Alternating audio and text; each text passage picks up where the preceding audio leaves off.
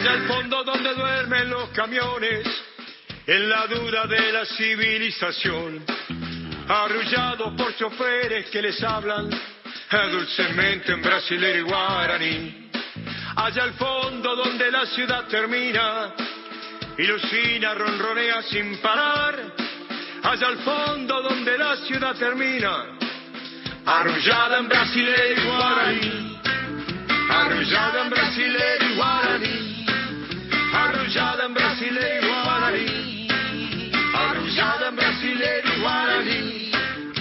Brasilero y guaraní por Antonio Viravent y Moris. Pero qué temazo, qué temazo de familia canción. Siempre que puedo lo paso. Cuando tengo una muy buena excusa, lo super Ah, paso. y este es el es la oportunidad. ¿eh? Está con nosotros Antonio Viravent, señores. Muchas Excusa gracias. perfecta. Sabés que hay, hay una versión que hice en un disco que se llama Cuerdas Pero, que- pero- de ese pero tema. Me, me sacaste la sorpresa. Bueno. No, igual traje otro para de cuerda. Lo Qué escuché, desastre. lo escuché. Qué desastre. Lo escuché. Tantos, No, tantos años de esto para equivocarme otra vez. Escúchame, no, no, pero mira, traje, traje de cuerdas porque el sol, que es como, ¿no? Bien. Sí. Eh, Antonio, querido, ¿cómo andás? Qué alegría verte y verlos a todos acá ustedes. Y bien, contento. Sí, me gustó mucho ese disco que vos referías, que después ahora vamos a escuchar algún temita, este Cuerdas, Cuerdas, sí. que es un quinteto de cuerdas Sí. justamente que recorre gran parte de tu carrera. Sí, es una idea que como muchas veces no fue mía. Eh, Víctor Volpi, gran compañero, gran amigo y con el que hemos grabado un montón de discos, incluyendo este Familia Canción, eh, me dijo, che, ¿te animás a hacer un quinteto de cuerdas y vos cantar sobre ese quinteto y reversionar temas tuyos? Y bueno, yo que siempre estoy más para el sí que para el no, en algunas cosas, eh, le dije sí. Y avanzamos con un disco que pasó con mucha más pena que gloria, lamentablemente, pero bueno, ahí está, y creo que tiene cosas muy lindas. Lo que pasa es que me parece que vos tenés la gran ventaja que haces mucho, Mm. mucha, tenés muchos discos, Mm. muchas canciones, y hoy estaba yo revisando parte de tu trayectoria, de tu discografía sobre todo, y hay un montón de discos que están ahí Sí. dando vueltas. De hecho, puse una historia en, Mm. en Instagram Mm. que venías y puse un fragmentito de la canción Montevideo. Sí. Y digo, es un temazo, Mm. es, tem- es un rock and roll que está buenísimo. Sí, es una etapa muy mía, muy básica, básica, digo en buen sentido, no muy simple, de dos guitarras, bajo batería, e- época de mucho rock and roll. Y, y bueno, igual siempre pienso y siempre digo que es mejor haber hecho los discos que no haberlos hecho. Ahí están, de hecho vos des- descubrí el tema o Ah. alguien dice, che, descubre una canción. Están ahí y eh, el otro día lo escuchaba a Bolaño diciendo esas obviedades que son muy certeras, ¿no? Decía, dentro de muchos años ninguno de nosotros, ni Shakespeare, ni el poeta más berreta, va a estar no vivo, sino en la memoria de nadie. Es tan demoledor como cierto. Pero, frente a eso, yo prefiero Igual, igual... Sha- Shakespeare nos lleva un- un- una ventajita de... Sí, pero, de muchas- pero, pero muchos en siglos. 500 millones de años tampoco. Ya va a está, sí, sí. Ah. Digo, si uno se, se ata a ese parámetro, no haces nada. No haces ni este programa de radio, ni nada. Pero en el corto plazo yo sigo eh, prefiriendo hacer eh, discos y digo, bueno, ahí están. Y no solo discos, Antonio. Como estamos con Antonio Viravén, eh, muy contento en esta última hora de Flores Negras. Eh, yo disfruté mucho, mucho. Contemos un pequeño backstage que, que me, que, que me pone de alguna manera eh, eh, autorreferencial. Pero nosotros nos conocimos en una redacción. Eh, yo le contaba, contaba, creo, no sé si al aire o fuera de aire, pero nos conocimos en, el, en Clarín Mm. a principios de la década del 90. Vos venías de cronista comercial y estamos hablando ya de un mundo que no existe más. No. Eh, Yo y- lo tengo en la memoria igual, ¿eh? Claro, y me acuerdo, yo le comentaba creo a vos, Fosati, que un día salimos eh, por la calle Tacuarí Sí. y nos pusimos a hablar del mundo Rivero. Y dijimos, tenemos que tomar un whisky y escuchar Mm, del mundo Rivero lunfardo, y nunca ocurrió. Mm. Pero después, bueno, la vida nos fue poniendo en otras Mm. situaciones, y yo siempre te tuve como alguien, antes que, que cantante, como alguien que escribe. Que escribía, sí. yo disfruté mucho el libro de relatos Mm. que sacaste hace algunos años, Mm. que se llamó Tres, y que ese Tres refiere básicamente a una familia, Sí. que es tu familia, Sí. que incluye a tu viejo Morís. Eh, y digo, bueno, cuántas cosas que haces y que haces con mucha destreza, con mucha, con, mucha honestidad. Bueno, ese libro que se llama Tres y salió hace do- dos años, un poquito menos de dos años. y, ya tengo otro listo que va a salir yo creo que pronto. Eh, y escribir, eh, Mariano ha sido estos últimos años un refugio. Tal vez más que la música. Eh, tocar siempre es muy lindo, de hecho toco en un par de días, después te, cuento más detalles, pero tocar es, es a veces muy trabajoso. Una vez que estoy en el escenario la paso bien, pero todo lo que es antes, todo el, trabajo que significa eh, armar el concierto es trabajoso. Cantar no es trabajoso, cantar no es un trabajo. Y sin embargo en, la escritura, tal vez porque es una novedad, por lo menos en ese formato, como vos decís, escribo desde, hace muchísimo tiempo, pero se ha transformado en un lugar muy placentero, eh, que me, me evade de algunos momentos que no me gustan, puedo concentrarme. Hoy a la mañana escribí un pequeño cuento eh, de alguien que un día de repente descubre que le gustan las mujeres grandes. La pasé tan bien escribiendo el cuento. No sé si va a llegar a algún lado, pero me encanta esa, eso repentino que tiene la escritura y la invención. Manejas ese registro que es muy envidiable para mí, porque no sos alguien que se queda trabado en una oración. Vos te pegas para adelante en ese Yo escribo, con, escribo con facilidad. Después, sí, Bueno, pero eh, habrá que ver a dónde llega o no lo que e- escribo. En esa, capacidad eh, de de ser alguien que no se está fijando mm. en un preciosismo, que también tiene tu viejo como cancionista. Eh, tiene una, una naturalidad mm. que es muy encantadora. Mm. Sí, eh, yo creo que es, rara la escritura. Mira, ayer hoy terminé de leer un libro de Alan Pauls que nunca había leído nada de él, que se llama Historia del Dinero. Sí, es extraordinario. Ahora, mientras yo lo leía, de hecho le mandé un mensaje para felicitarlo, pensaba, es parte de una trilogía. Sí. ¿Cuál es la diferencia entre un gran escritor, y un escritor brillante? No la sé. Te dijo él. No, yo, yo ah. pienso, no sé cuál es. Y ha sido siempre una pregunta para mí. Me acuerdo que un día yo estaba estudiando con Chávez y un día le dije, eh, ¿cuál es la diferencia entre un gran actor y un actor extraordinario? No me acuerdo qué me respondió, pero seguramente nada muy contundente porque sigo teniendo la misma duda. Y, el otro día alguien me dijo, es que uno de los temas que a vos te obsesiona es la verdad. Y puse a, pensar, y en mucho de muchas cosas de las que escribo, en la música y en la literatura, está rondando el tema de cuál es la verdad. ¿Dónde está? Así como Papo se preguntaba dónde está la libertad. Yo pregunto, ¿dónde está la verdad? ¿Cuál es la verdad?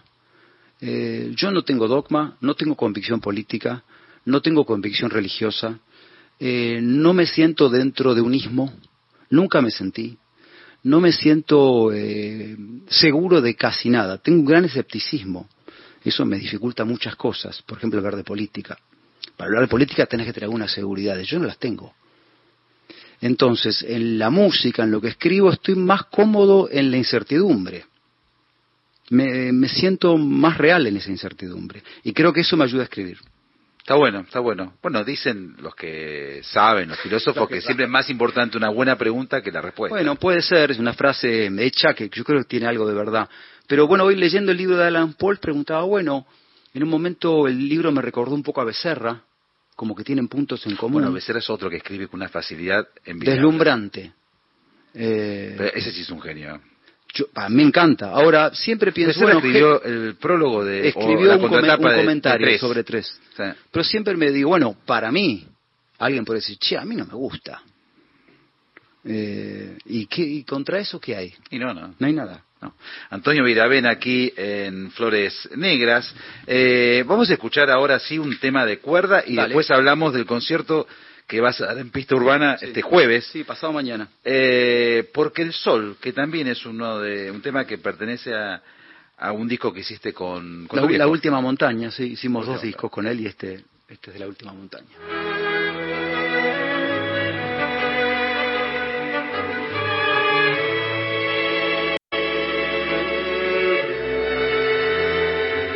Porque el sol brillará eternamente y tu libertad no tiene límites Aquí está la belleza de los hombres.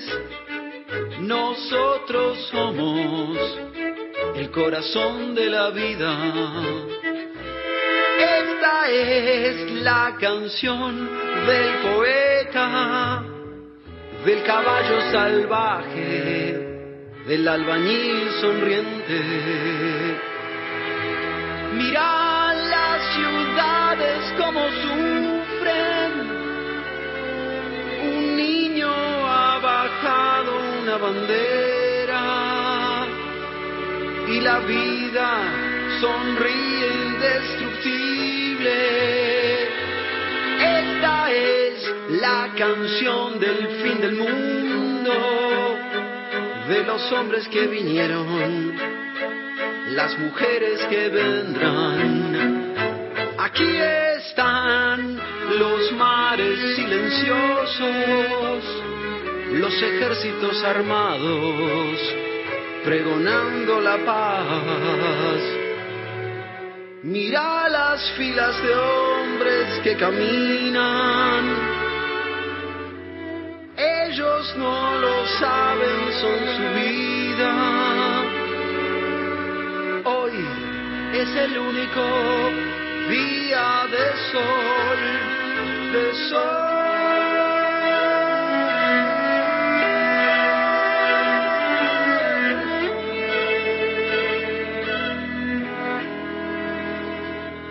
Donde el hijo será padre y el padre será muerto.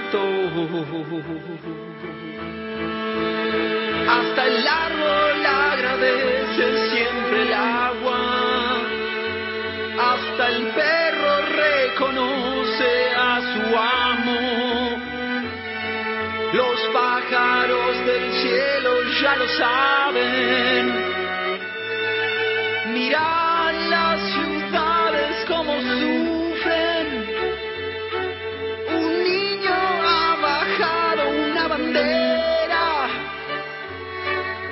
La vida sonríe indestructible, porque el sol brillará eternamente y tu libertad no tiene límites.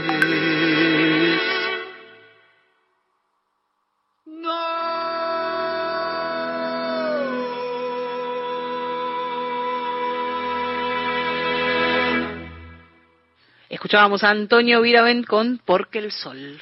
Este tema mm, pertenece al disco Cuerdas, que es un disco en el cual Viravent, nuestro invitado, recorrió varios de los temas de distintas partes de su obra discográfica con arreglos de cuerdas, Sí. en quinteto. Sí, sí, arreglos de Víctor Volpi, como les decía antes.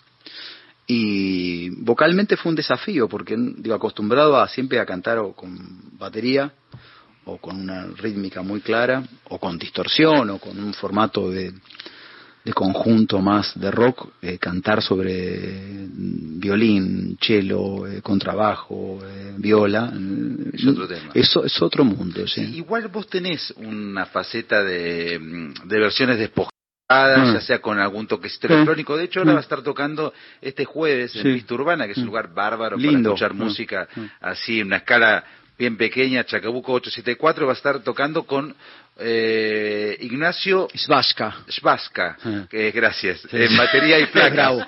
Yo cuando estamos en el concierto y lo presento, siempre me lo digo a mí mismo antes, digo Svashka, Svashka. Porque anda a leer Schwaska, Eh, no, es fácil.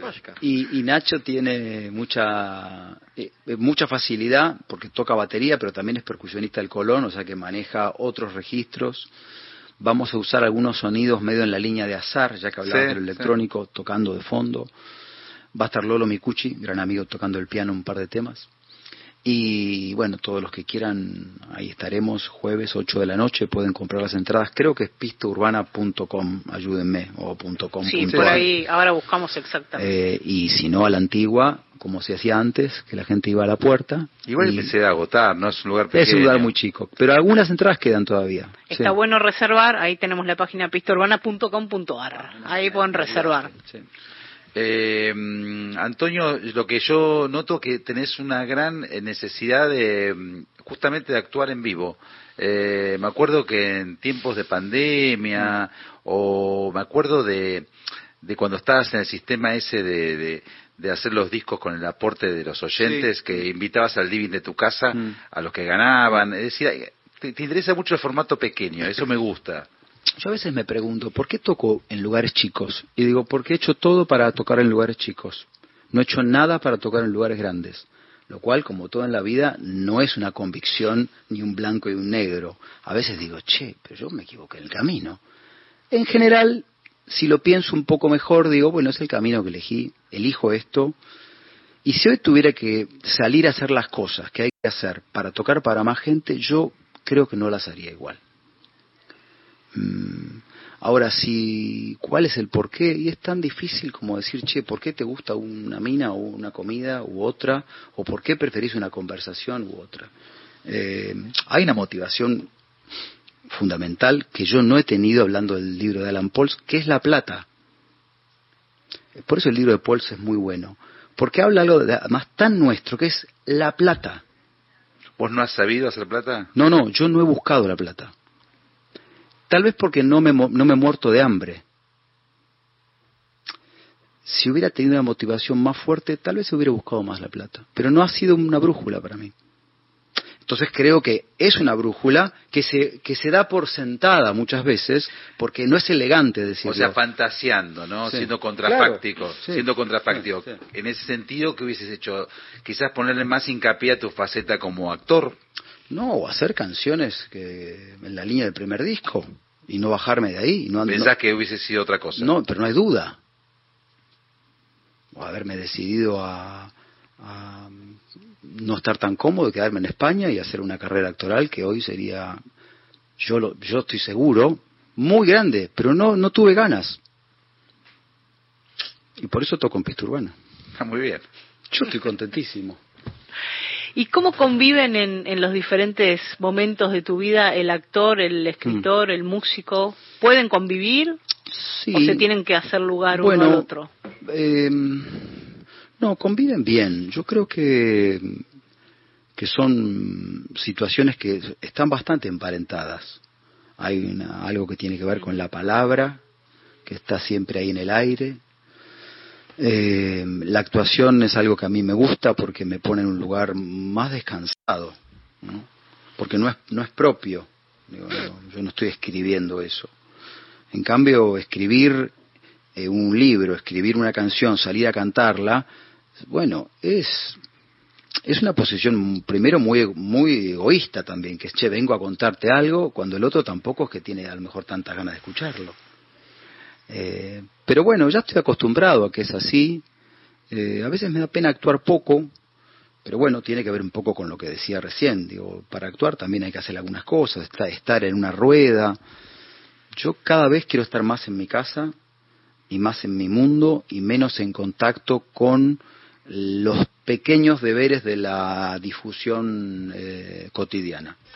Y bueno, eh, dos más dos es cuatro. Las redes ni loco. No, tengo contacto con Instagram, pero reniego todo el tiempo.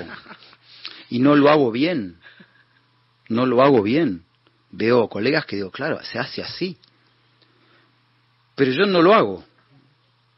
Eh, hay algo un poco también, yo tal vez es un facilismo, Mariano va a saltar cuando diga esto, porque, no, el facilismo es que soy hijo de alguien también. Digo, yo vengo de una familia donde estas cosas mucho no se no, no, quedan bien.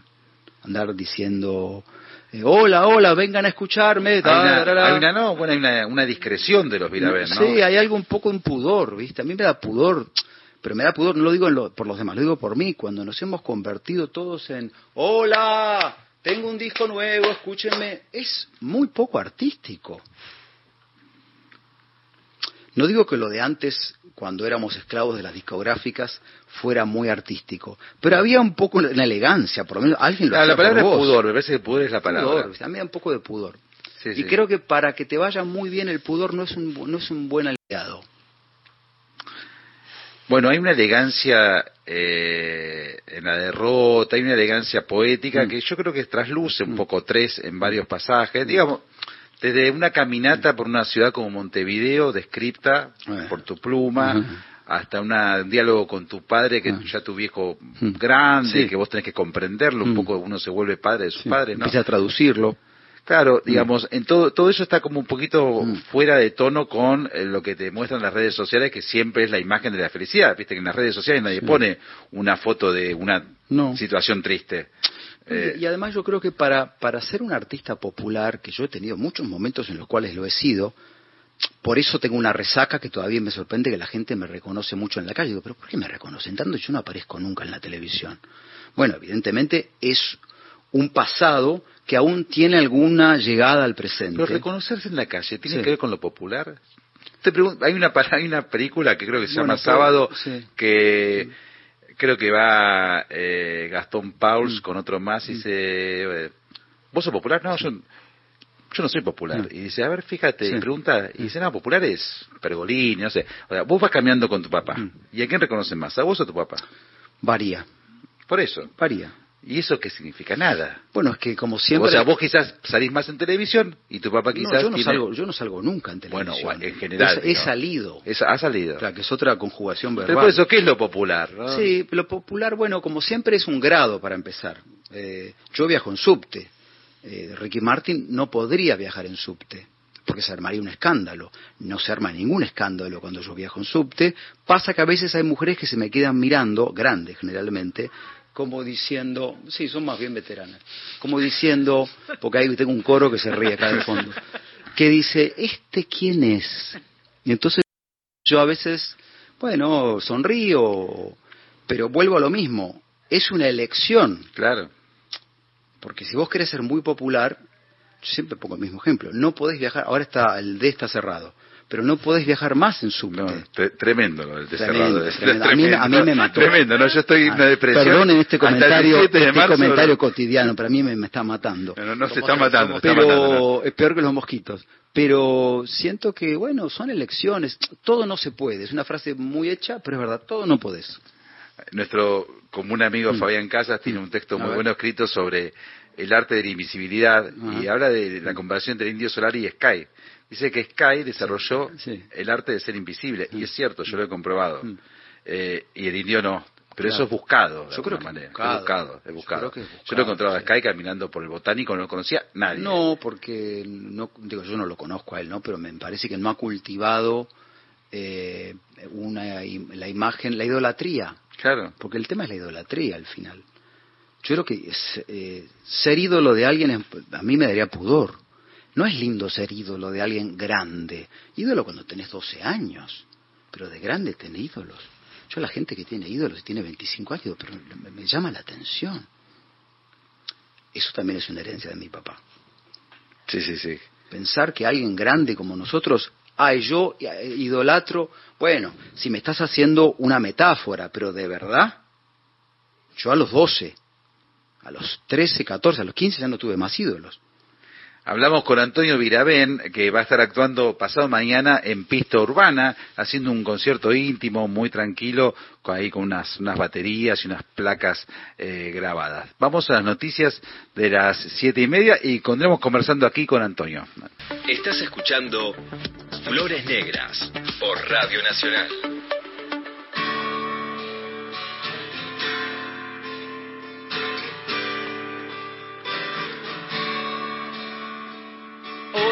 Hola, hola, mi preciosa.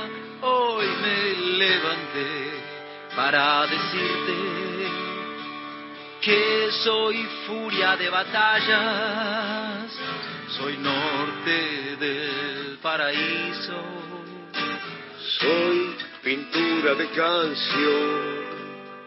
Yo soy pintura de canción. Hola, hola, hola, mi preciosa.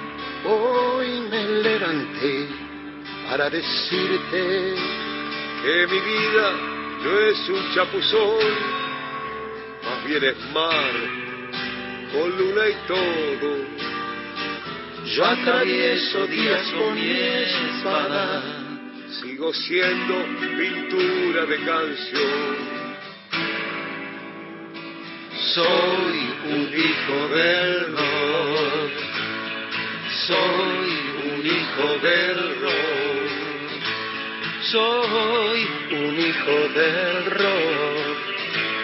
Soy un hijo del rock. Y latiendo solo, parto mil amores en dos.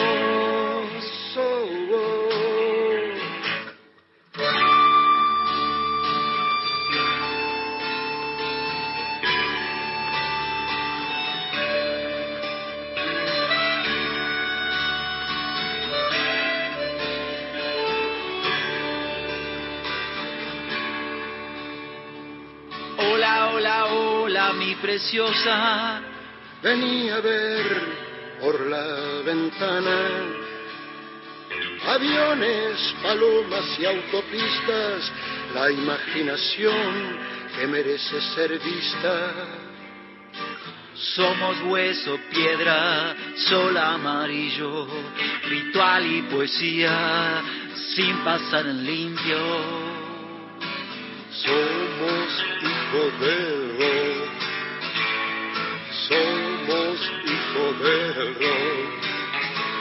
Somos hijos del rock.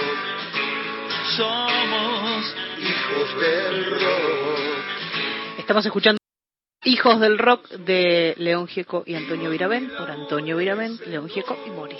Qué belleza, ¿eh? Bueno, ahí estaba Antonio Viravén cantando con estos dos próceres, uno de ellos su padre, y bueno, hijos del rock, ¿no? Todos de alguna manera somos hijos del rock. Eso dice la canción, sí, sí, es verdad. Eh, igual vos te desmarcaste, mm. eh, sos alguien con una curiosidad musical muy vasta, eh, tanguero, mm.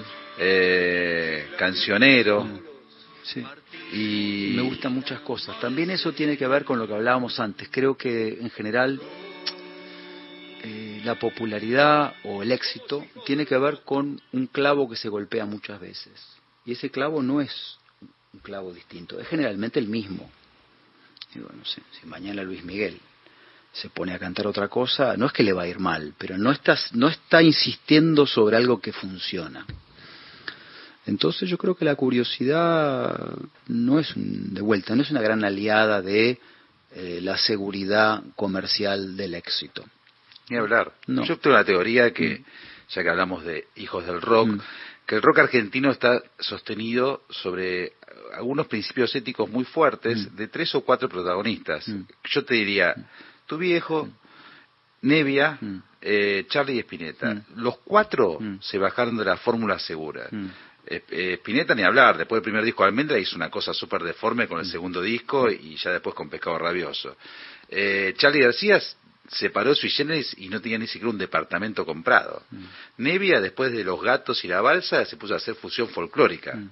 Y tu viejo, cuando ya tenía una cosa armada con el oso y de nada sirve, se puso a hacer covers de rock and roll eh, totalmente distinto. Digamos, hay como hay como una como gestos artísticos que soslayan lo comercial. Es que lo dijiste de una manera, te escuchaba tan clara. Yo creo que esa es una línea no sé si se perdió, porque no, hay un montón de gente que también sigue jugando en ese costado al margen. Pero a eso me refería antes con, hay movimientos que son un poco más fáciles. Tampoco es seguro que vayan a triunfar. Pero hay una búsqueda, y de vuelta, ya que estamos con el libro de Alan Pauls en la cabeza, que esa búsqueda es la plata. Es como me encanta a mí cuando dicen, ¿se acuerdan que antes, ahora no, porque no hay televisión, que se hablaba del rating? Yo decía, pero no, no es el rating, es el cuánto le cobras a la Serenísima. Entonces, nos encantan los eufemismos. Cuando vos decís, el, el artista repite siempre lo mismo, en general es una cuestión de dinero. Es tan simple como eso, pero no está mal. No quiere perder lo que ganó. Yo no me voy a poner ahí, pero estos cuatro que vos nombraste se animaron a ganar menos plata. Hablar, Entre otras cosas, porque no es, no es simplificar solo en el dinero. Pero en general dijeron, che, me juego a otra cosa. Te diría además, ninguno, eh, los, excepto Spinetta, mm. pero no tenían auto, por ejemplo. O sea, no, es muy probable. No tienen auto, no, no. no. Eh, pero bueno. Bueno, son, son caminos. Son caminos. Cada uno tiene el camino que le gusta. Te quiero preguntar por dos papeles actorales en tu vida. Uy. El, uno, el primero, uno de los primeros en, Tango Feroz, cuando te toca representar a tu viejo, o sea, la primera vez en el cine y te toca ser tu viejo, ¿qué significó para vos? Y uno de los últimos, ¿qué fue para vos? Se lo preguntamos a Rita Cortese, participar de la serie de Maradona sabiendo todo lo que iba a repercutir en la gente la vida de Diego. En otros momentos que era más diplomático te hubiera contestado con diplomacia, pero te voy a contestar con la verdad, venga, que al fin y al cabo es uno de los ítems de esta charla. Primero yo no hago de mi papá en la película. Si alguien me hubiera dicho, Antonio, vas a ser de tu padre, no hubiera hecho ese papel. Durante mi, época diplomática hacía un silencio. Ahora digo ya la verdad. No lo hubiera hecho por esto que estamos hablando. De hecho, no, eso es un facilismo. ¿Cómo voy a ser de mi papá? Ahora, cantaba la canción de él, tocaba la guitarra y estaba en la banda de Tanguito. Pero mi viejo nunca estuvo en la banda de Tanguito. No, no, bueno, sabemos lo que fue Tango Feroz. ¿eh? Claro, era una Es más, ahora se cumplen 30 eh, años. Y ahí tuvo una suerte de, ahí una movida, a mí me mm. consultaron, mm. hay una película, un documental mm. sobre Tango Feroz. Que fue extraordinaria la película, sin duda, y tuvo un, tuvo mucho que ver con un resurgir también de mucha música argentina. Pero bueno, yo no hacía de mi papá. Eh, y sin embargo, fue muy poderoso para nosotros hacer esa película, porque nos dábamos cuenta, no del éxito que iba a tener, porque eso fue algo que superó las expectativas, pero sí de que había una mística en, en esa filmación.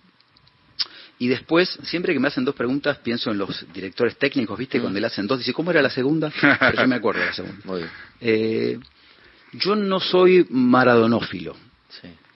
Eh, la única vez que lo vi en persona, se me cayeron los pantalones igual, siempre lo aclaro. Pero siempre he tenido mis resquemores con Maradona. Eh, cuento la vez que lo vi porque es buena y aparte es musical. En el 95 se hace un homenaje a Gardel a 60 años de la muerte y se hace en el Cervantes un recital muy importante con Manzanero, Lerner, muchos cantantes y cada uno cantaba un tango de Gardel y yo canté Melodía Raval. Y estoy por salir antes de mí iba Lerner y está por subir Lerner y me doy cuenta que tiene un machete. Y le digo, ¿qué es eso? Me dice, por si me olvido la letra. Yo ahí tomé noción de que me estaba jugando a cantar el tango en el Cervantes con un despliegue de gente sin machete. Dije, ay Dios mío, me voy a olvidar de todo me toca, subo al escenario concentrado, tratando de empezar el tango eh, Barrio Plateado por la Luna. Subo y en la primera fila está Maradona, que me hace, me guiña el ojo, claro. Yo me desarmé, me olvidé de la letra, dije, no, Dios mío. Después me reacomodé y canté. O sea que no soy fan, pero a la vez que lo vi entendí la fuerza de ese tipo. Sí. Eh, y no, no sentí nada en especial. Era un papel muy chico el que hacía en la, En la serie y creo que ¿eh? el de Pablo Cosentino hacía el papel del de, donde Maradona casi se muere pero y tampoco la vi pero me dicen que la serie está bien. Eh, yo creo que estaba muy bien eh, interpretado por, por por ellos por los actores. Antonio, sos parte de una generación de artistas que, bueno, como decíamos recién, ¿no? Que hicieron muchas muchas cosas y muchos ritmos, muchos géneros, y hablábamos del tango. Ah. Bueno, y, tuviste la oportunidad de cruzarte con Pablo Pandolfo, alguien que, que, es muy querido mm. por todos los que crecimos con Don Cornelio, con los visitantes.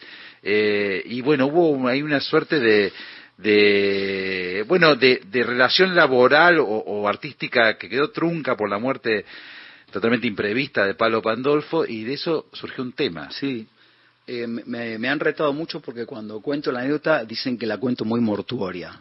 Pero bueno, el tipo se murió. Eh, un día Palo me llama por teléfono, que ya es un gesto extraño, que alguien te llame por teléfono, más si no es amigo, porque no éramos amigos. Eh, y aparte sin decirte te puedo llamar. Pero bueno, Palo pertenecía como nosotros a una generación donde nos llamábamos sin preguntar y me llama, lo cual no era, no era, no era rarísimo, pero tampoco era normal. Me dice, che, ¿cómo estás? Nos habíamos visto ponerle seis meses antes. Y nos ponemos a conversar y él me dice, bueno, ¿cómo estás? ¿En qué andás? Y yo que siempre ando viendo con quién puedo componer, que estoy siempre con ese motor prendido, le digo, Palo, ¿por qué no hacemos un tema juntos? Y él me dice, dale, dale, me gusta. Y bueno, ¿querés que te era época de pandemia, ¿querés que te mande algo por teléfono y vos me contestás? Y él a la antigua me dice, no, no, no, cuando esto pase nos juntamos en un bar y la hacemos. Bueno, digo, tenés razón. Al poco tiempo, y acá viene la parte que me critican, pero es así, Palo cae fulminado en la avenida Díaz Vélez. Y yo lo primero que pienso con la deformación profesional es que no voy a poder escribir nunca la canción con él. Y me agarra una pena, una angustia. Primero porque se va alguien, alguien que no, joven, ¿no? Y escribo esa canción en esa misma noche, que es una canción tramposa, porque es una canción de, que no, que, de una canción que no existió, pero que termina siendo una canción, ¿no? Eh, y en la canción digo, ¿cómo, cómo, ¿cómo hubiera sido esta canción? ¿A dónde íbamos a llegar juntos? Y por eso se llama la canción que pegó en el palo. La canción que pegó en el palo, dale.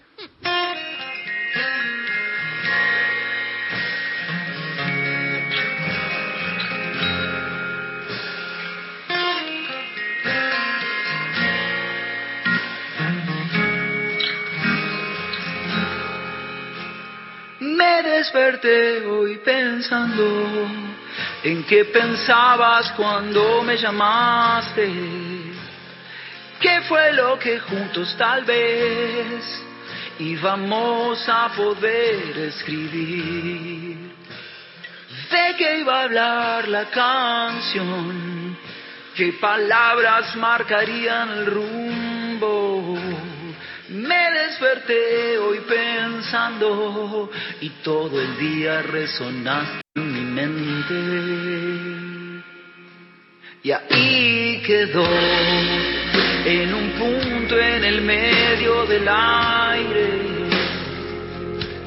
Y ahí quedó en un lugar entre tu voz y la mía.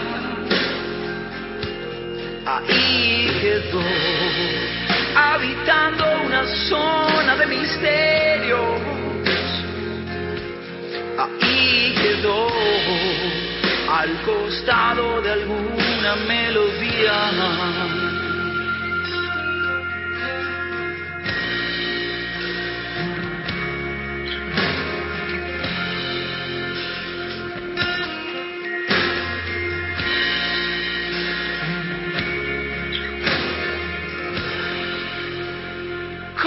Ya no estás acá, no sé cuál iba a ser tu movida. Voy a imaginar tu jugada, que suele ser la mejor medicina. Y arranco yo entonces nuestra canción que pegó en el palo. Me siento a la mesa y escribo por todo lo que pudimos hacer. Y aquí estoy, en un punto en el medio del aire. Y aquí estoy,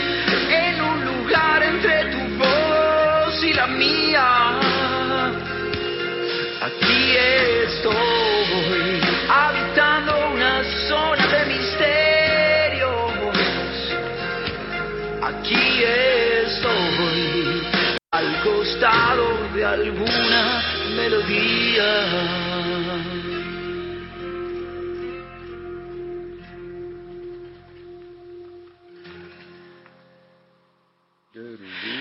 Estábamos escuchando la canción que pegó en el palo de Antonio Viravent. Muy bien, compartiendo esta última hora de Flores Negras con Antonio Viravén aquí en Radio Nacional. La verdad que muy muy contentos que hayas venido, Antonio. Yo también. Eh, aquí a la radio pública. La querida radio. Querida radio. Sí, en la radio que tengo mucho cariño. Anda acá hace 50 años, Mm. exactamente 50 años, tu viejo Mm. tenía un programa Sí. eh, junto con Lito, ¿no? Era el programa se llama Melopea, Claro. de Lito. Y está Y- invitado tu papá y ahí cantó, estrenó El Mendigo Doxus. Sí, sí. O, ¿Y vos? o- y ese y creo que también muchacho del taller de la oficina. Que todo eso fue a parar un disco que yo quiero mucho de tu papá, que es así como un Ah. disco de rarezas, Sí. que vos tenías dos, tres años. Claro, yo tenía, así ponerle cuatro, sí, Cuatro. Tres, tres, cuatro años y aparezco hablando ahí en el fondo. Pero sí, creo que es acá, ¿no? Fue sí, acá, acá, sí. acá, acá. Y Lito Nevia, en ese programa llamado Melopea, Mm. en un momento eh, dice, bueno, vamos a invitar a un, a un dúo muy bueno, Ah. y era sui generis. Y ahí hacen en vivo eh, un tema que no me acuerdo exactamente cuál es, pero están ahí en YouTube, están, están los, los audios. Sí. Sí, es en una radio totalmente histórica, ¿no? Todo lo que ha hecho Miguel Grimberg acá, mm. por ejemplo. Mm. Yo me acuerdo haber venido. Hasta hace muy poco. Tom Lupo. Sí, el Grimberg, eh, yo me acuerdo que vino a un programa que era a la eh, madrugada, tras noche. Sí. Y Grimberg, una vez que me invitó al programa, me acuerdo que me quedó una frase muy grabada, muy linda de él. Grimberg era un poco más grande que todos, quiero decir, más de edad, ¿no? Que mi padre, que Lito. Claro. Que creo que era él, él era de fines de los 30. Eh, Em, y, era muy pacifista él, ¿no? Sí. Entonces un día me acuerdo que estábamos en ese, en ese programa, le digo, Miguel, fuera de aire, viste que se habla lo más interesante. Le digo, Miguel, ¿cómo, ¿cómo haces para estar tan bien? Porque por él que ya tenía 70 años y estaba muy entero, ¿viste? Y dice, mira, yo soy pacifista, pero siempre tenés que estar peleado con algo para que te vaya bien y estar en forma. me encantó. Un buen consejo. Me encantó. Siempre tenés que tener un enemigo. Antonio querido, entonces pasado mañana y en Pista Urbana, ¿eh? Ya saben dónde conseguir las entradas. Sí, pistaurbana.com.ar, ahí pueden comprar las entradas porque el lugar es pequeño, y se llena pronto. Es muy lindo, muy lindo para tocar y, y, para ver. Sí, esos lugares que quedan son, son refugios, ¿no? Donde hay música. Chacabuco 874, en el barrio donde muchos años has vivido. Sí, San Telmo, querido barrio San Telmo, me encanta. Hombre del bar El Federal. Sí, iba mucho al Federal. Carlos Calvo. Tenía, mis barcitos. Perú. Sí, tenía mis bares. Ahí donde me, me ponía a leer y a escribir. Bueno, tengo eh, como tema de despedida, mira, me quedó Tu Verdad, mm. que es un tema que también haces con León Gieco. Sí. Eh, impresionante, pasamos dos temas con León Gieco. Es que mira, con León, el día que nos juntamos a grabar Tu Verdad, sacamos la cuenta, tenemos cinco canciones juntos. Digo, casi tenemos medio disco. Me dijo, sí, mono, increíble, me dijo León. Eh, hicimos en el segundo disco Siete Vidas, después Río en Espiral, después Hijos del Rock y planté unos árboles en el disco Hijos del Rock y ahora tu verdad.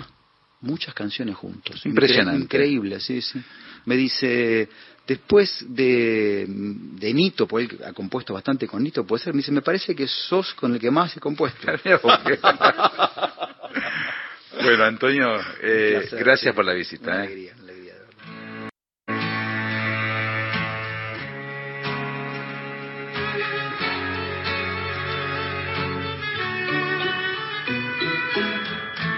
Miramos pasar el agua del río,